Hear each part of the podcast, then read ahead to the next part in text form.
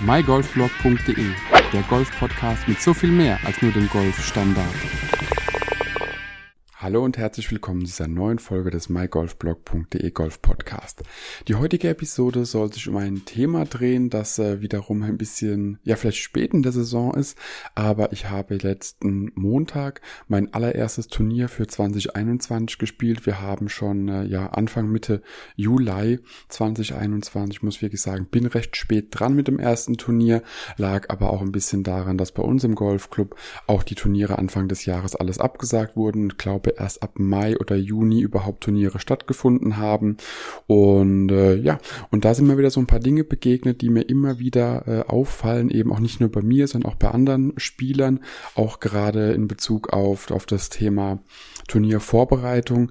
Und da kann ich wirklich nur, ja, vor allem jetzt einfach nur von mir sprechen. Die letzten Runden vor dem Turnier waren wirklich top. Also da habe ich wirklich Golf gespielt, so würde ich es gerne jede Runde spielen.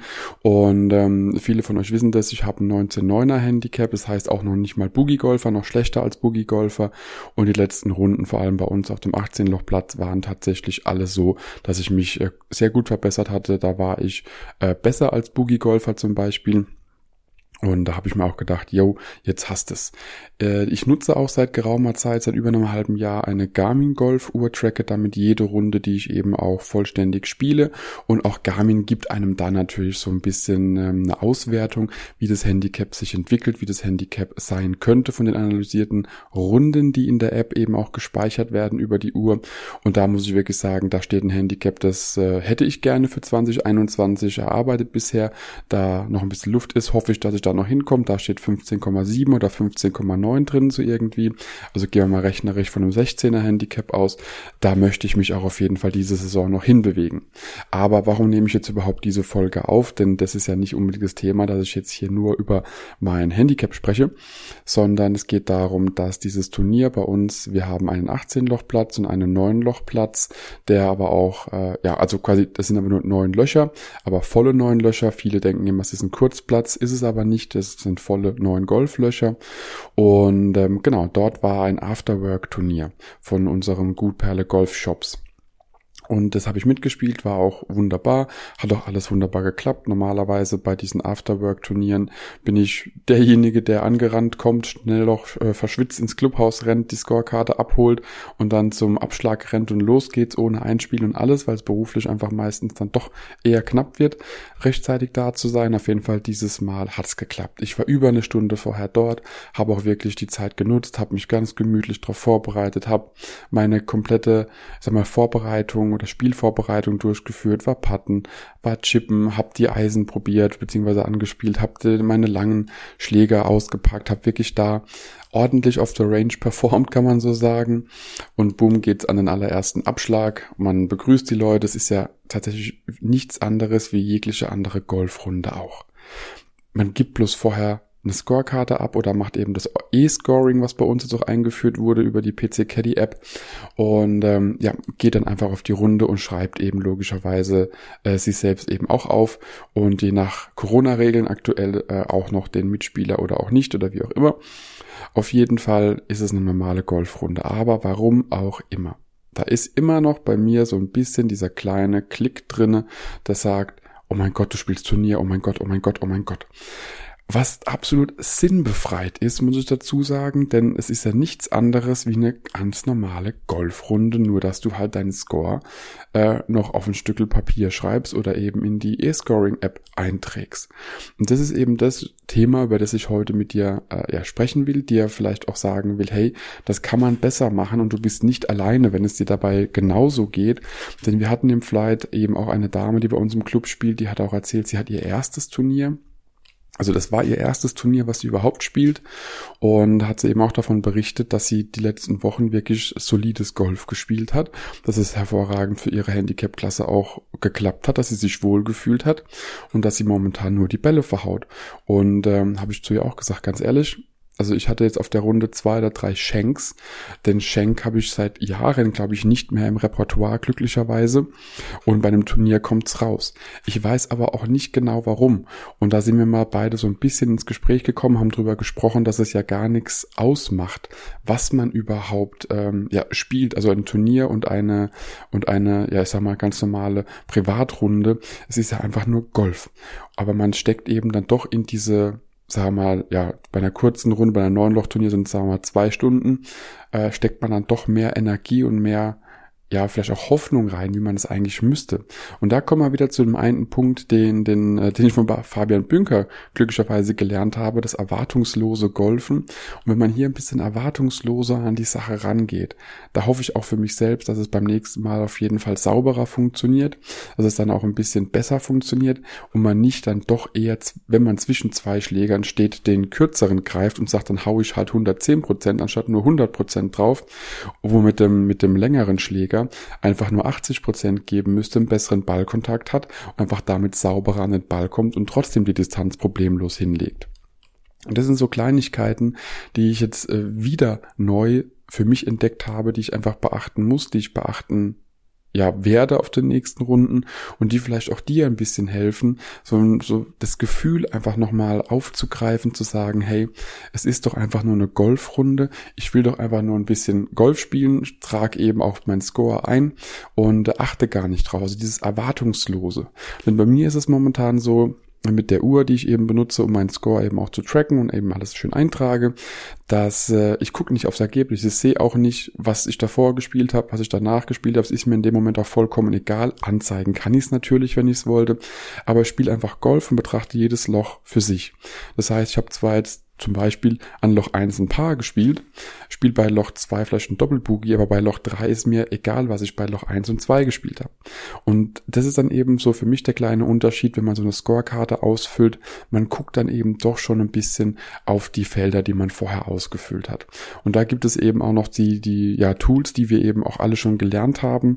Äh, wenn, man, wenn man sich mit dem Thema mental im Golf beschäftigt, die mentale Scorekarte zum Beispiel, oder auch wenn du mit äh, ja, Janik Rosenberger den Podcast äh, schon schon gefunden hast, kann ich es auch nur ans Herz legen, hier von Yannick den Podcast zu hören, der eben über das mentale Spiel im Golf eben auch geht und da einfach noch mal ein bisschen mehr aus dem eigenen, ja, Kopf vielleicht zu verbannen, was da gar nicht unbedingt sein müsste in solchen Drucksituationen, die noch nicht mal Drucksituationen sein müssen.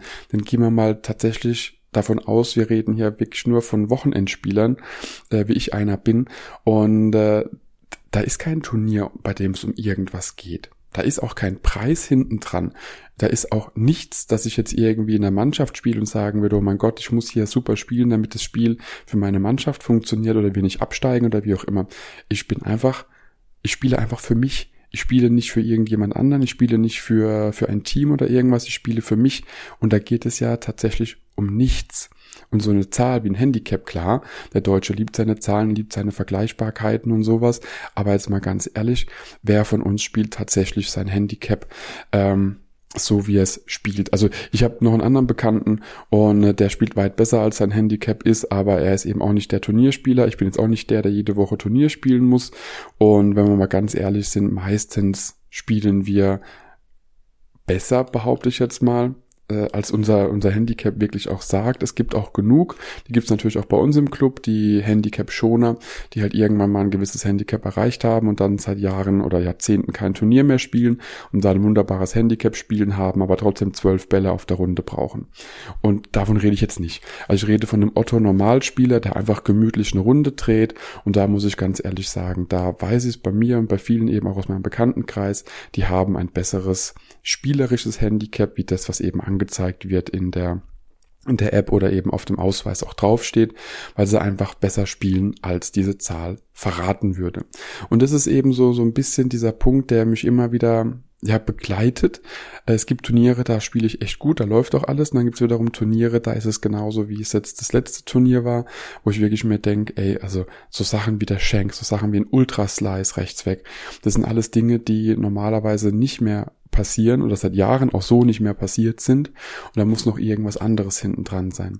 Und das ist eben so diese Turnierstimmung, die da einfach nochmal mitschwimmt, wenn man so ja mit einem Vierer vielleicht auf die Runde geht, eben vorher getauscht hat oder nicht die Scorekarte oder eben das E-Scoring benutzt und dann über den Weg dann doch nochmal so ein bisschen anders da an die Sache rangeht. Und das ist das, was ich dann doch immer wieder verwirrend finde, wie sich so eine kleine situative Umstellung, obwohl es dasselbe Spiel ist, derselbe Platz, dasselbe Equipment, trotzdem anders auf das Ergebnis auswirkt. Und da, wie gesagt, kann ich dir nur ans Herz legen und ich werde das auch wieder tun, mir nochmal mehr mit äh, Janik Rosenbergers Podcast-Folgen mich beschäftigen werde es auch nochmal in den Shownote verlinken, dass du auf jeden Fall den Podcast findest. Werde mir auch nochmal der Handicap-Verbesserer von Fabian Bünker durchlesen, weil ich einfach weiß, okay, da waren auch leichte, leichte, einfache Tipps drin, die wir alle umsetzen können in unserem eigenen Spiel, die wir alle nutzen können, um eben auch mit solchen Situationen umgehen zu können.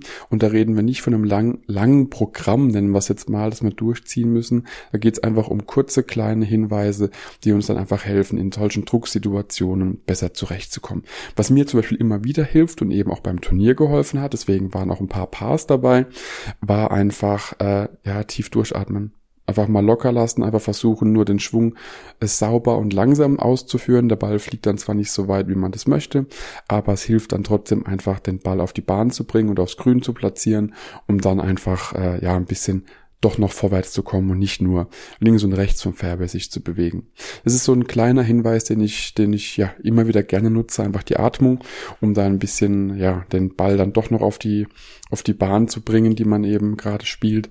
Aber trotzdem muss ich da auch wieder dran an, an mir arbeiten. Also das merke ich selbst. Ich habe jetzt in der Richtung im mentalen Golf die letzten Monate recht wenig gemacht, war auf dem Platz äh, recht stark meiner Meinung nach für meine Spielklasse und jetzt kommt gerade wieder so die Retourkutsche, wenn man schon mal ein Turnier spielt und gerade das erste ist ja noch ein bisschen aufregender, dann hat man dann doch noch ein paar Punkte, an denen man merkt, den man arbeiten muss.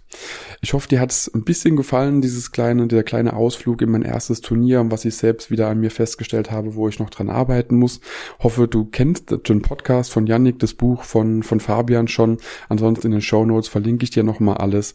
Wünsche dir auf jeden Fall weiterhin viel Spaß bei dieser wetterlich sehr durchwachsenen Saison. Hoffe, dein Golfplatz ist nicht untergegangen und dass du spielen kannst. Bleib bleib gesund und bis zum nächsten Mal. Ciao, ciao. Wenn dir die Podcast-Folge gefallen hat, teile sie mit deinen Freunden, teile sie mit deinen Flightpartnern, gerne auch per Instagram, Twitter, Facebook oder per E-Mail. Gib mir dazu ein Feedback und bewerte die Podcast-Folge mit 5 Sternen, damit wir gemeinsam noch mehr Golfer erreichen. mygolfblog.de, der Golf-Podcast mit so viel mehr als nur dem Golfstandard.